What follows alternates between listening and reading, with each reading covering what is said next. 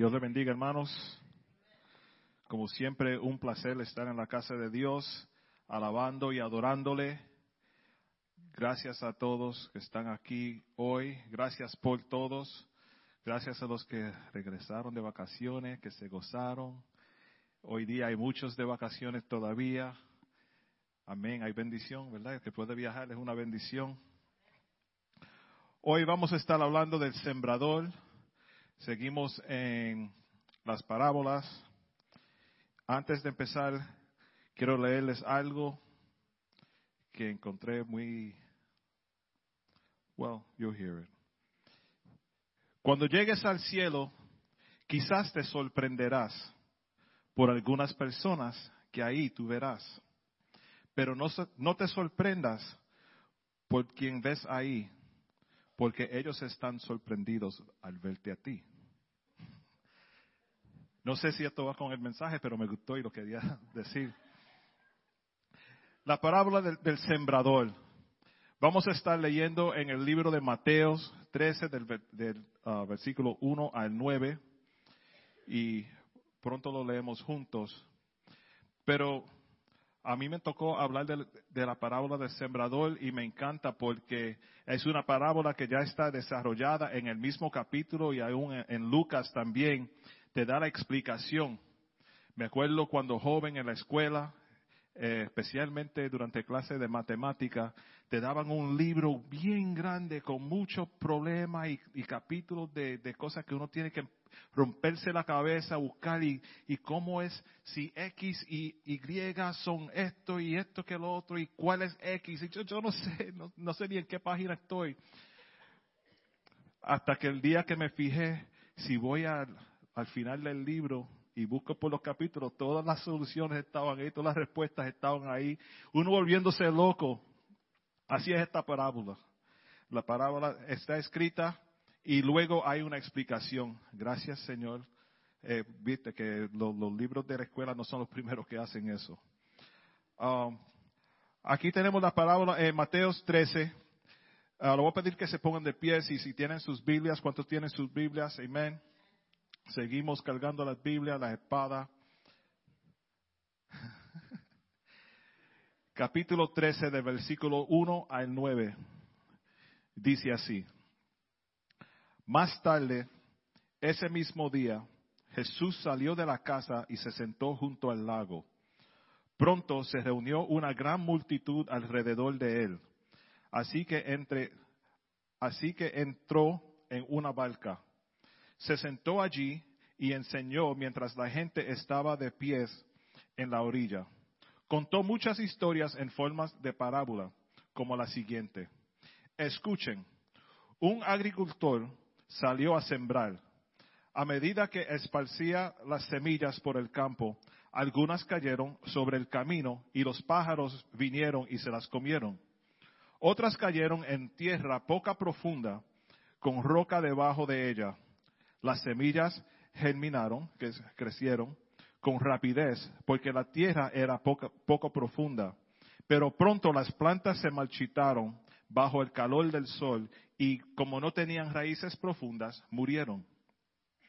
Otras semillas cayeron entre espinos, los cuales crecieron y ahogaron los brotes. Pero otras semillas cayeron en tierra fértil, fértil y produjeron una cosecha que fue 30, 60 y hasta 100 veces más numerosa de lo que se había sembrado. El que tenga oídos para oír, que escuche y entienda. Amén. Se pueden sentar, hermanos. Nosotros ya empezamos um, la serie de, de, las parábolas y sabemos que Jesús al contar esas historias, estas historias, siempre usaba un, algo que, uno podía reconocer rápido. Durante ese tiempo, agricultor, eso era un trabajo como todo el mundo. Si, ahora, si fuera hoy día, hablaba de Uber. Todo el mundo guía Uber. Eh, o, todo el mundo trabaja de, una forma u otra haciendo casi lo mismo. So, está usando uh, terminología que se entiende, algo para, para poder llegar al mensaje y así soy yo. Yo necesito que me hablen de, forma que yo pueda entender, porque yo quiero comprender lo que dicen y aprender de lo que dice y, y crecer en eso. Voy a ir a Lucas capítulo 8, del versículo 11 al 15, donde viene la explicación de esta parábola. Y también si alguno quiere puede leer en el otro lado, en Mateo, el mismo libro de Mateo, capítulo 13, del 18 al 23, que también la explica, pero a mí me gusta la explicación mejor de Lucas, capítulo 8, del versículo 11 al 15. Estamos hablando del el sembrador. Este es el significado de la parábola. La semilla es la palabra de Dios. Ya empezamos sabiendo que el sembrador lo que siembra es la palabra de Dios. Nosotros somos los sembradores. Tenemos que llevar la palabra de Dios. Cuando, cuando hay una persona que uno la evangeliza, uno va a la bodega y habla con alguien y dice, wow, le, le prediqué a esta persona, espero que, que, que, se acerquen a Dios, se acerquen a Dios, pero no se acercan. Hay otros cristianos que, que te dirán, hermano, está bien, sembraste la semilla, sembraste la semilla, es parte de un proceso. La semilla es la palabra de Dios. De la misma forma que la semilla es la palabra de Dios, hay gente que, que siembran algo negativo. Hay gente que, que siembran algo, algo que te molesta y, y tratan de pasarlo como si fuera verdad. Porque la semilla, la semilla puede ser imitada. La semilla puede ser falsa.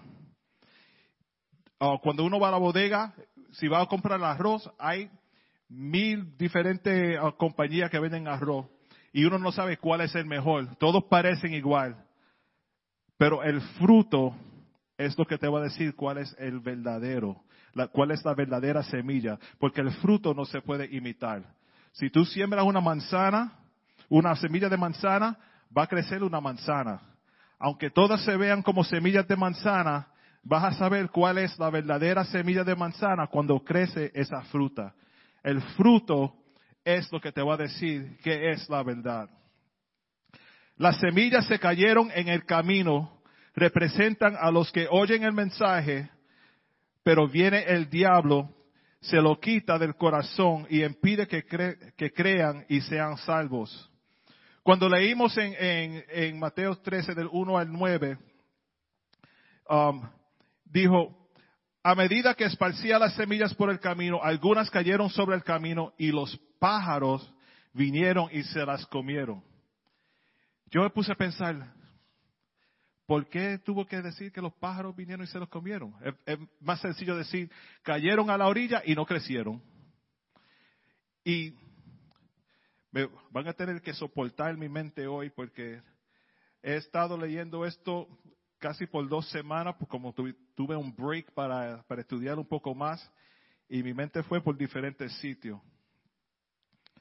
La semilla, la palabra de Dios, viene el malo y se lo lleva.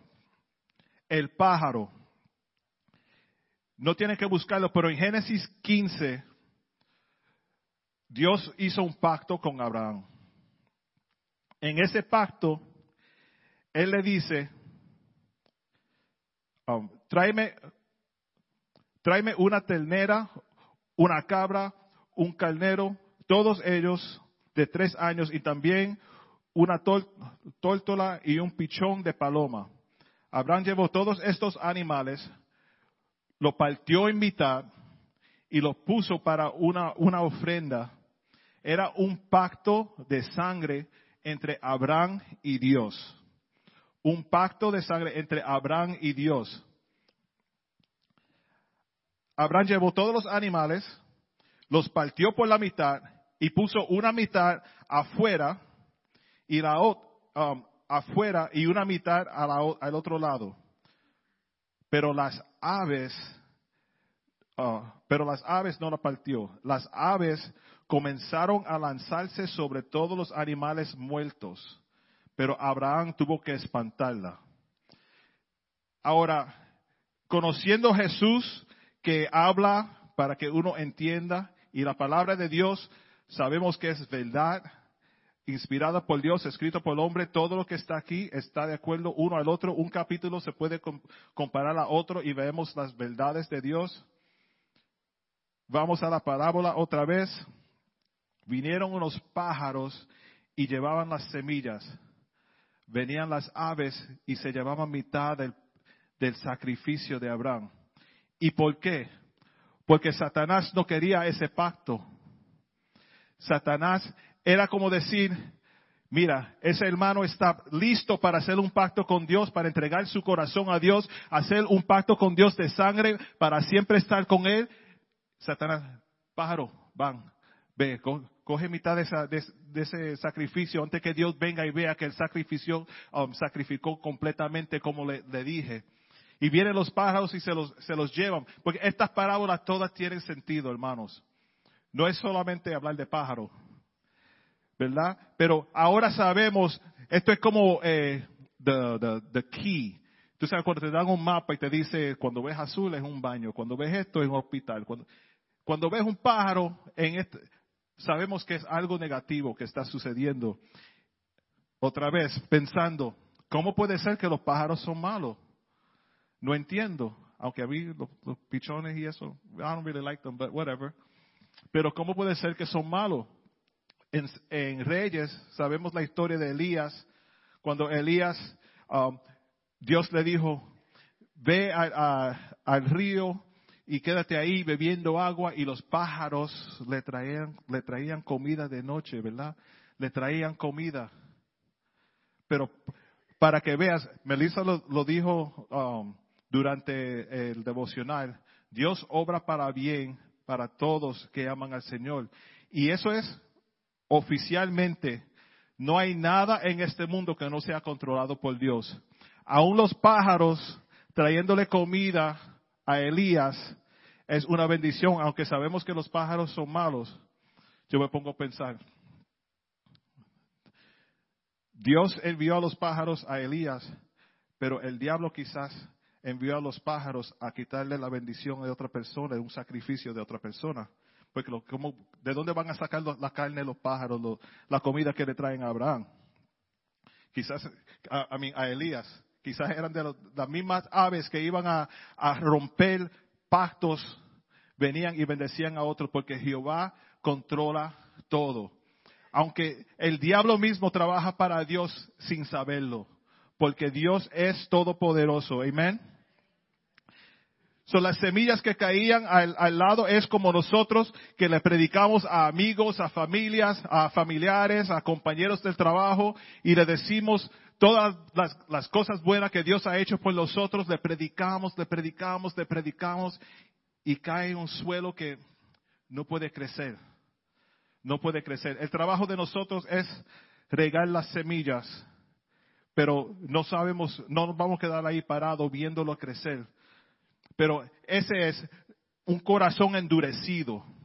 Eso es lo que es un corazón endurecido, que, la palabra trata de entrar, pero no puede.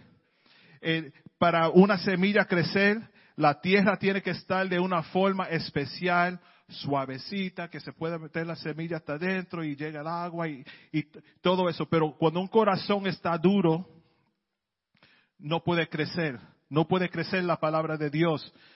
Y si, si tú vas a un juego de pelota y tú ves la tierra de, arriba de los bleachers, donde you know, uno solamente puede pagar por tickets, you know, sentarse allá arriba en los bleachers, la tierra de arriba se ve bien suavecita, ¿verdad? Se ve bien, bien fina y todo, pero trépate en ese, en ese, en, esa tierra ahí donde están jugando y vas a ver, eso es tierra dura, esa tierra es bien dura. ¿Y por qué? Porque siguen pisándola y pisándola y pisándola, pasándole máquina y pisándola y pisándolo, se pone dura. Así es el corazón de nosotros. Cuando nosotros dejamos que nos pisoteen por completo el corazón con mentiras, engaños, ah, gente hablando negativo de nosotros, eso endurece el corazón.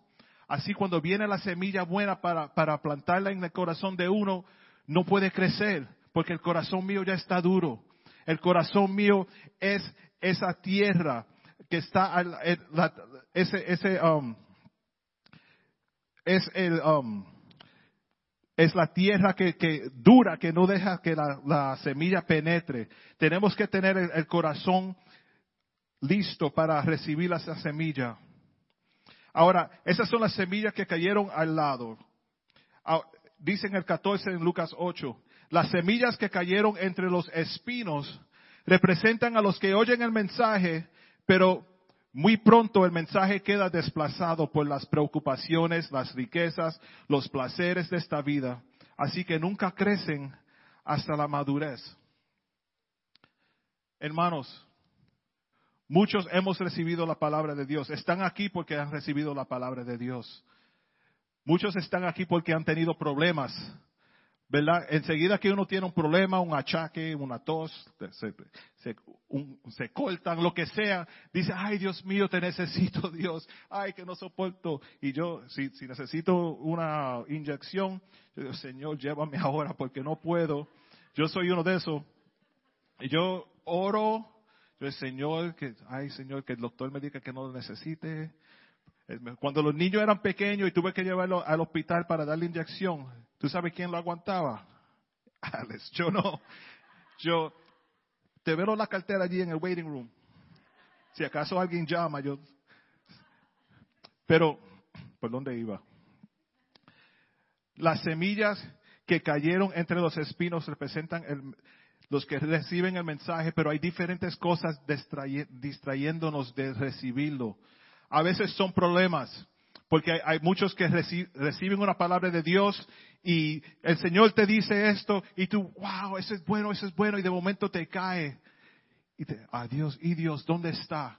Ahora el corazón se me empieza a poner más duro porque no quiero recibir, no quiero recibir de Dios. No quiero recibir. Mi corazón se pone más duro porque no entiendo cómo puede ser que yo sufro y no puedo crecer. No puedo crecer la misma tierra, la misma tierra ahí, pero nosotros mismos controlamos si, la tierra es dura o no. La semilla sigue siendo la palabra de Dios, lo que cambia es la tierra. Lo que cambia es la tierra. Puede ser preocupaciones, puede ser riquezas, porque cuando uno está en, el, en lo más bajo de la vida, te, te aseguro que por esa puerta entra. Dice, necesito ayuda, perdí el trabajo, perdí esto, no tengo de esto, no tengo eso, esto me molesta, mi hijo esto, mi esposa esto, mi esposo esto, ay, necesito, necesito, necesito, todo va mal, oren por mí, están aquí orando, llorando, orando, gritando, llorando, úngeme, úngeme, todo, todo. Cuando todo va bien, ay, no tengo que ir este domingo, estoy bien. No tengo que ir el, miércoles para oración. Yo no necesito oración. Todo va, bien. Tengo carro bueno, tengo gasolina, tengo comida, tengo un apartamento, tengo televisión, tengo cable, tengo celular, tengo todo va bien. Todo va bien. Todo eso representa los espinos. Porque los espinos lo que hacen cuando crecen junto a la mata, ahorcan a esa mata y no dejen que que crezca. Hermanos, nosotros tenemos muchos espinos en la vida de nosotros que siguen creciendo. Pueden ser relaciones con amigos, hasta familiares, que uno pone un pie adelante y ellos enseguida van tratando de, tumbarte. Pero tenemos que seguir firmes sabiendo que al fin vamos a florecer. Vamos a hacer algo bonito porque Dios siembra la palabra en el corazón de nosotros para nosotros crecer. La próxima es las semillas que cayeron en... Oh, sorry. I missed one. Antes de esa, perdona, había otra. La semilla que, uh, las semillas sobre la tierra rocosa representan los que oyen el mensaje y los reciben con alegría, pero como no tienen raíces profundas, creen por un tiempo y luego se apartan cuando enfrentan la tentación. Esa yo creo que es la más peligrosa. Porque hay muchos que tienen un impacto en la vida con Dios, un, llegan a conocer a Dios en un momento en la vida cuando más lo necesitan y como dicen, están enchulados con Dios, ¿verdad? Porque no hay nada que lo aparte. No, no, no, no, no, no, no, no. Dios, Dios todo, Dios todo, Dios todo. Hay como el chiste de, yo creo que Tyler Perry que dice, uh, yo no necesito un, hombre, yo tengo a Dios. ¿Verdad? Eso es lo que dicen las mujeres. Yo no necesito un hombre, yo tengo a Dios. Yo no necesito nada, yo tengo a Dios. Yo no necesito un hogar, no necesito, porque hay un amor tan profundo y hay un, un, una conexión tan profunda con Dios que nada lo mueve. Nada, nada, nada lo mueve. Y eso, eso pasa con nosotros como cristianos, especialmente durante el, lo que llamamos el primer amor con Dios. Porque venimos de un mundo que está para, para matarnos. Hay un mundo afuera que lo que quiere es destruirnos. En cada paso que hagamos quiere destruirnos. Pero cuando tenemos una relación con Dios, de momento todo cambia. Todo cambia. Queremos, andamos como si estuviéramos en las nubes y te dicen, ¿qué, ¿qué, sucedió? Ayer tú estabas así y ahora tú estás así. Sí, porque Dios, porque Dios. Ahora lo que sucede ahí, que, lo que es peligroso, y ahí es que, aquí es que viene el trabajo de nosotros, los sembradores, que tenemos que tener cuidado donde plantamos esas semillas, porque crecen por un tiempo corto, pero como no tienen las raíces profundas, bien fácil mueren. Porque viene el próximo problema o el próximo ataque y no saben cómo salir de eso. Y hay muchos cristianos nuevos o gente que nosotros le, predicamos y vienen a Jesús, son como dicen babies en el Evangelio y ya queremos que, que guíen un carro pero no saben caminar todavía. Y esas personas se frustran porque quieren guiar pero no saben cómo. Pero es que estoy enamorado con Dios, quiero hacer esto. Estoy enamorado, enamorado con Dios, quiero darte una, profecía sin saber lo que dice, qué quiere decir profecía. Eh, quiero profetizar sobre tu vida. Quiero que, que Dios, y ahora ellos quieren impartir algo con los demás sin saber todavía. Eso es tener semilla en un, una tierra rocosa, que no puede, no hay, no hay profundidad. Pero las semillas que caen en la buena tierra representan a las personas sinceras, de buen corazón, que oyen la palabra de Dios, se aferran a ella y con paciencia producen una cosecha enorme. Hermanos, cuatro tipos de suelo. El camino, la tierra rocosa, los espinos y la buena tierra. Dios lo explica completo para nosotros hay un pacto que vamos a, que tenemos con Dios, un pacto de sangre, como explicado en Génesis 15. Tenemos que espantar las, las aves. No podemos dejar que alguien venga y nos robe lo que, lo que ha sido ah, sembrado en nuestros corazones. No podemos dejar que la palabra de Dios que viene sembrada en los corazones de nosotros no crezca es bien fácil, nosotros mismos podemos dejar que eso no crezca. Nosotros mismos a veces somos la espina que coge la bendición, la holca. ¿Verdad? Uno se, pone, se fija en el trabajo, oh, que en mi trabajo voy a, voy a ser el, gerente, voy a ser el, jefe, voy a ser el CEO, y sigue y sigue, y de momento ya no puedes venir a la iglesia los domingos, no puedes venir los miércoles, no puedes ir a estudio bíblico los jueves, los viernes, no puedes participar en este ministerio, ese ministerio, porque estoy trabajando, voy a hacer, voy a hacer, voy a hacer, voy a hacer, voy a hacer. Dios dice, ¿y yo? ¿Dónde estoy yo? Dios quiere ser, no es que Dios quiere ser el principal en, tu vida, no, es que Él quiera ser el, único, es que Dios es el único. Dios es el único. Como dije antes con el, pacto con Abraham, Satanás no quiso eso. Por eso Satanás envió a las aves para tratar de romper ese pacto. Mientras Abraham eh, um, espantaba a las aves, eso fue, él, se cansó, se cansó, estaba, estaba casi dormido esperando que Dios venga para seguir firmando el contrato, ese, pacto. Pero al ver, al ver las aves alrededor, las espantó.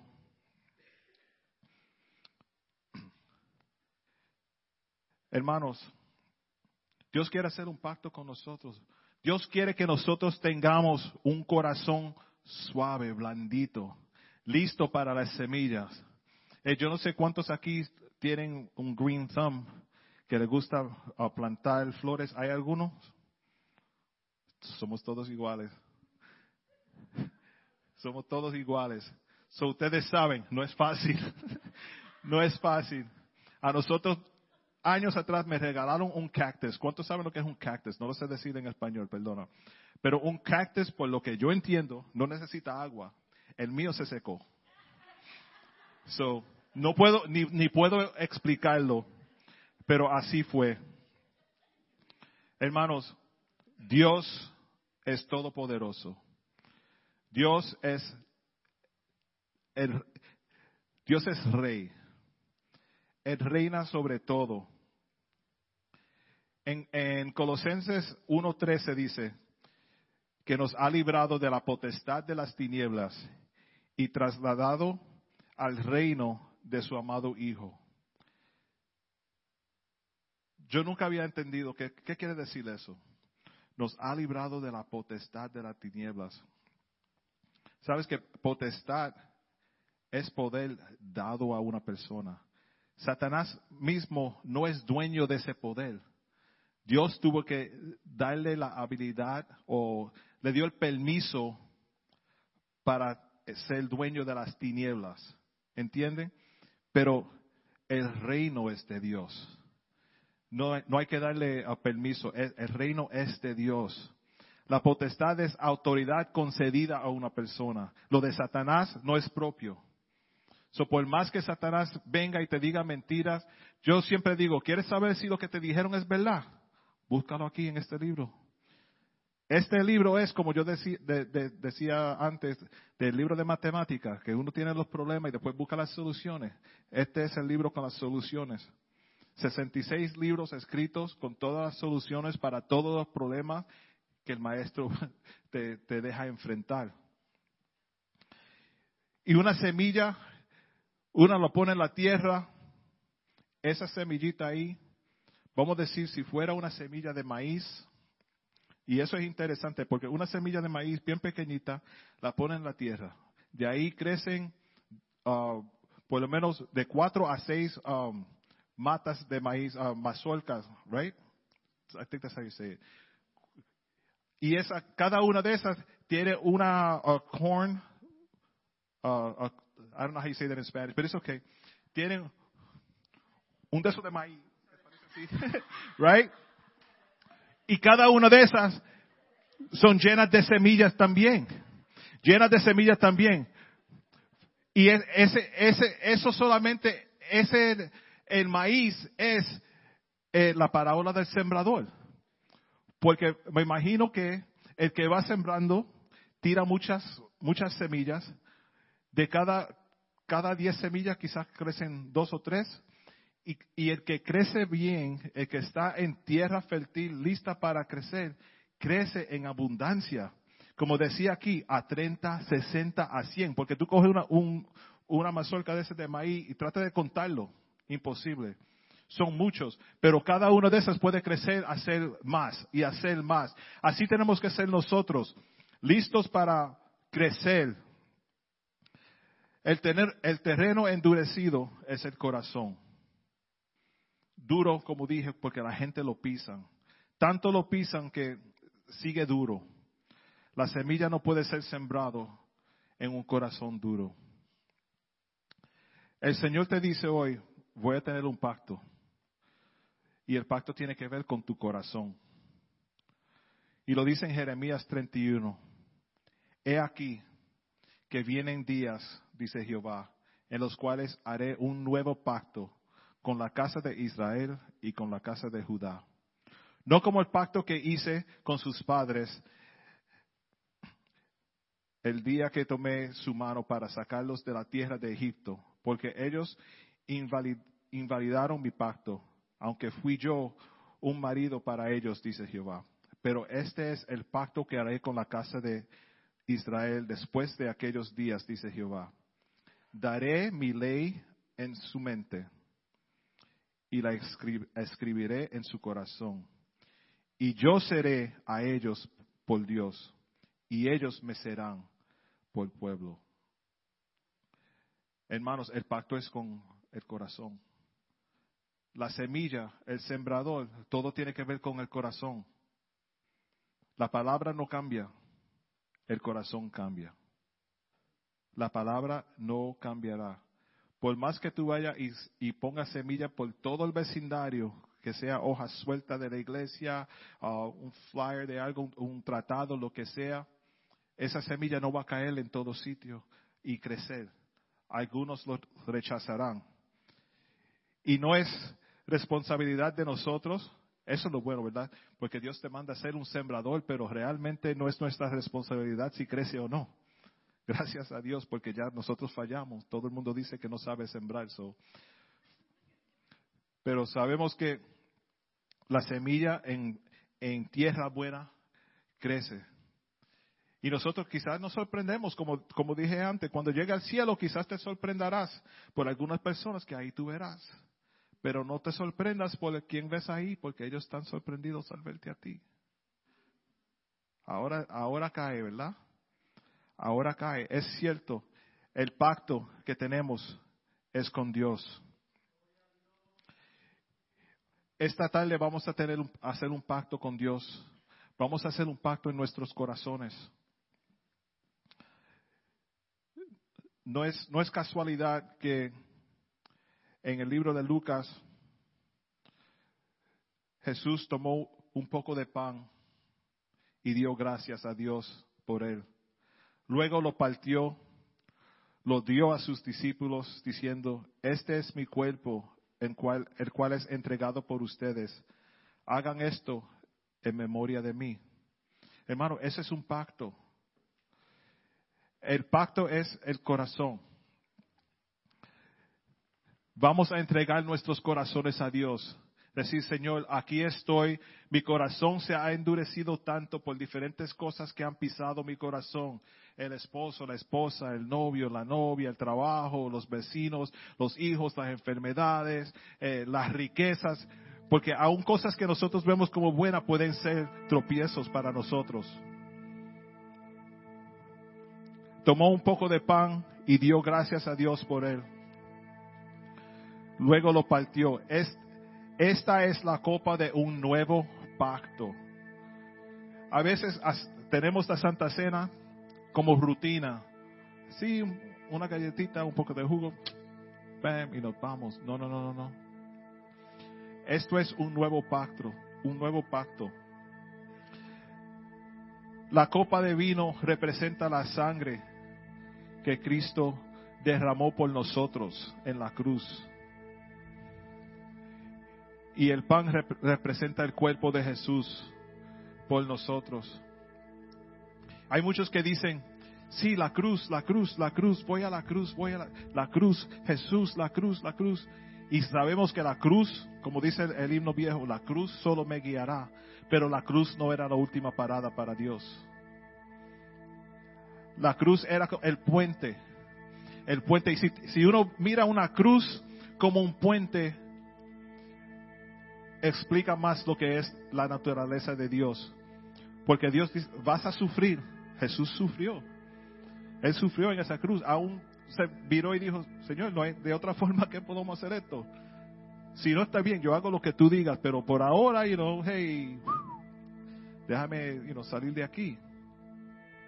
La cruz, míralo como un puente, como una tabla. Hay, hay, hay, un, hay otro mensaje que yo había leído antes de la cruz como si fuera una tabla de, un edificio a otro. Ustedes han visto los, los en el circo que, van caminando por el, el, wire ese y van balanceando, balanceándose, balanceándose.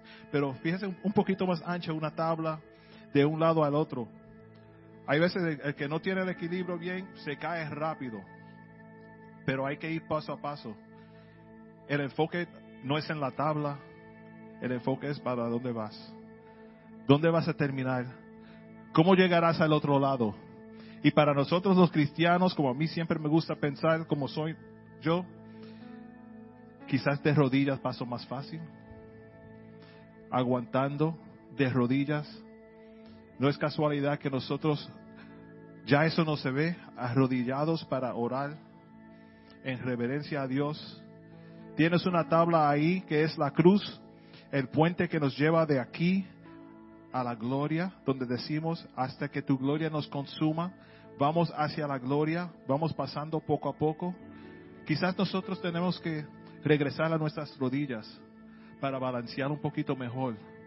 Decir, Señor, ayúdame, ayúdame. Voy poco a poco, pero voy, voy a llegar. Hermanos, hoy es un nuevo pacto en tu vida. Este es un nuevo pacto. Hay pájaros a tu lado, espántalos. Espántalos. No necesitas uh, que te distraigan de, tu propósito. Hay un ministerio en ti, pero tu novio, tu esposa, alguien te dice, no, eso no es para ti, espántalo. Dios me ha llamado a esto. Mi corazón, mi corazón está listo para recibir esa semilla. Mi corazón está listo. No deje que te distraigan. Le voy a pedir que se pongan de pies y, empiecen a pasar para tomar la cena en esta tarde. Mientras suban al frente, diga Señor, este es un nuevo pacto. Esta es la copa de un nuevo pacto. Este es el pan de un nuevo pacto. Mientras toman eso, este es un nuevo pacto en mi vida. Quiero tener un, un corazón listo para recibir lo que tú tengas, Señor. Que tu palabra crezca en mí. Que mi deseo para seguirte crezca en mí. Que el ministerio que tú tengas para mí crezca, Señor. La semilla ha sido tirada, esparcida por todo el sitio.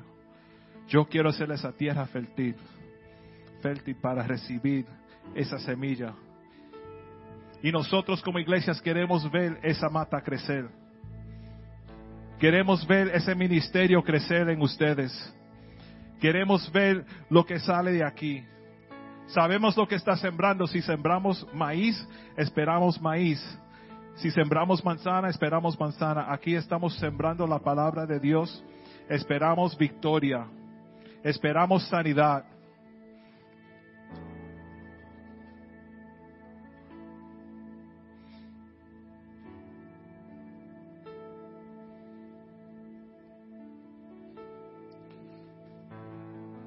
Este es el pacto del reino. Elegimos al Señor como Rey de nuestros corazones. ¿Estás desanimado? ¿Tienes ganas de no seguir adelante? Este es un nuevo pacto. Empezar de nuevo.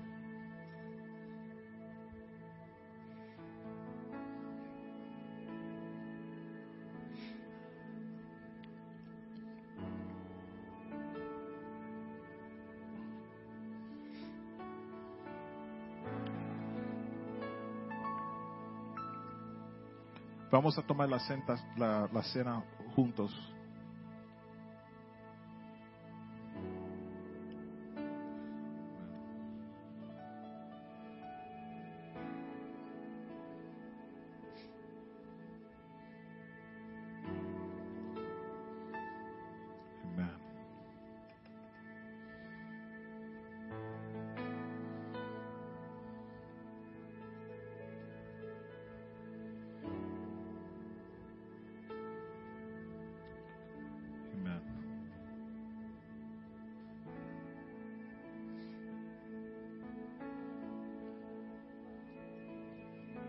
Gracias, Señor.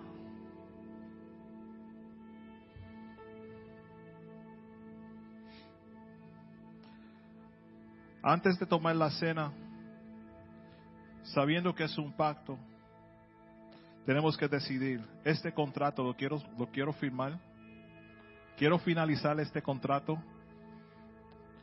Tú sabes, uno pasa por unas casas que están vendiendo, a veces dice para a la venta, a la venta, a la venta, hay algunas que dicen bajo contrato, pero no se ha firmado todavía. ¿Quieres ser dueño de este pacto? ¿Quieres que Dios sea dueño de tu corazón? Eso Él espera que tú firmes. Que tú firmas y diga, Señor, es tuyo, aquí está mi corazón. Este es el nuevo pacto. Tomó un poco de pan y dio gracias a Dios por él. Luego lo partió en trozos, lo dio a sus discípulos y dijo, Este es mi cuerpo, el cual es entregado por ustedes. Hagan esto en memoria de mí. Coman el pan, hermanos.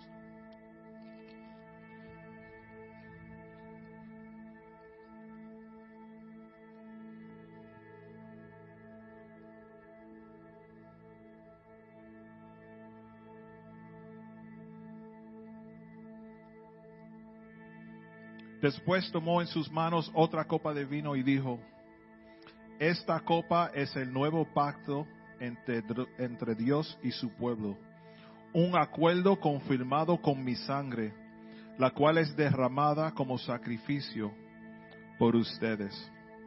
Si quieren firmar el pacto, beban el vino.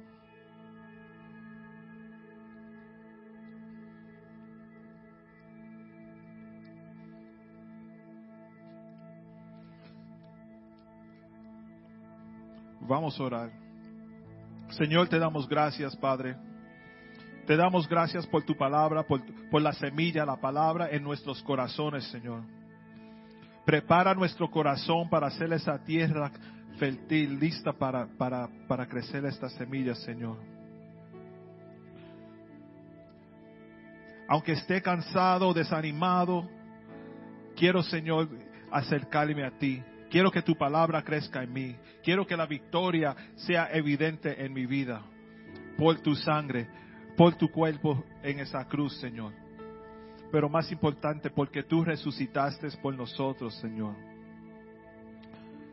Señor, aunque, aunque sido, he sido desanimado, Señor, esta tarde firmamos un contrato nuevo contigo, Señor.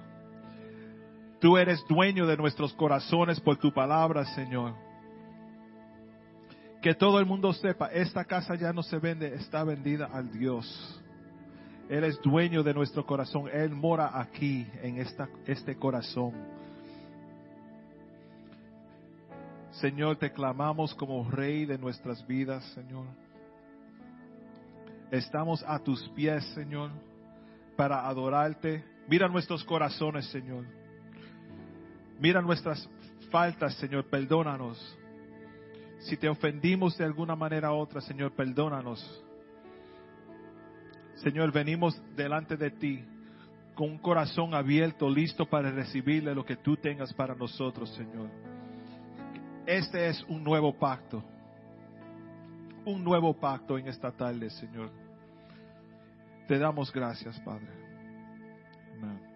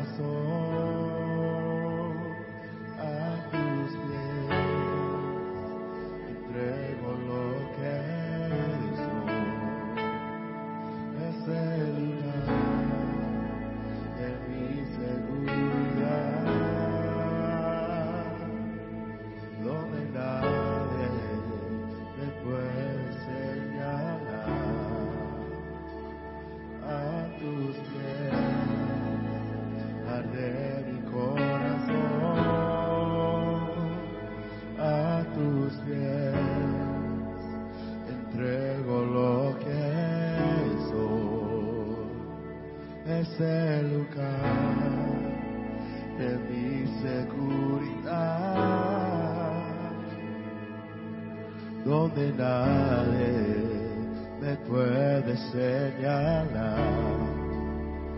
Me perdonaste, me acercaste a tu presencia, me levantaste,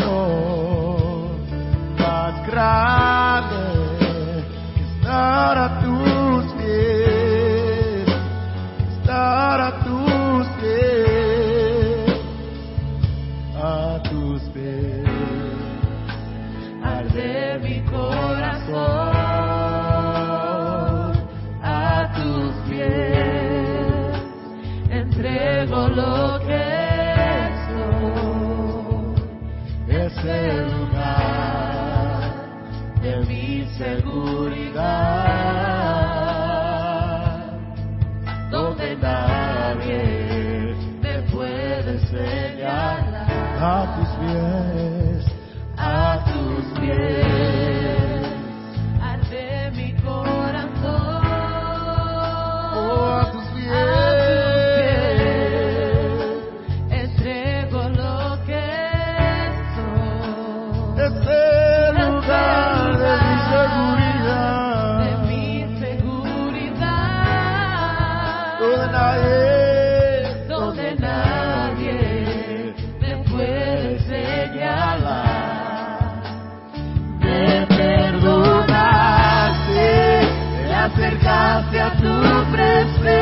Presencia,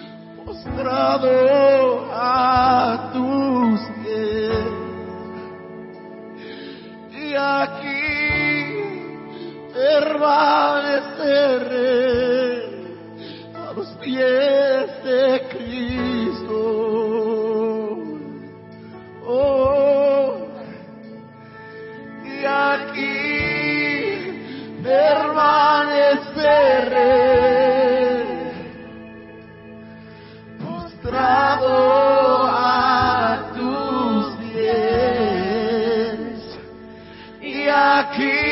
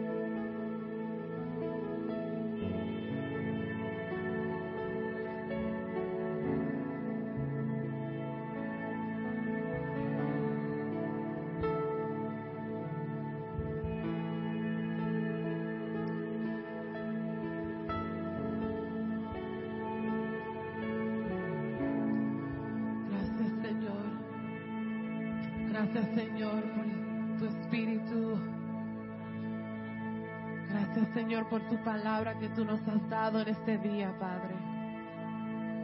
Gracias Señor porque sabemos que tú nos das la victoria. Sabemos Señor que tú estás obrando en cada situación que ha sido presentada hacia ti este día, Señor. Te pedimos Señor que podamos seguir adorándote, buscándote, Señor, y clamando a ti, Padre. Te pedimos, Señor, que aunque nos estamos yendo de este lugar, Señor, que tu Espíritu siga delante de nosotros, dentro de nosotros y alrededor de nosotros, Padre. Te damos gracias por lo que tú has hecho y lo que tú vas a continuar a hacer, Señor. Te damos toda la honra y toda la gloria en tu dulce nombre. Oramos esto. Amén.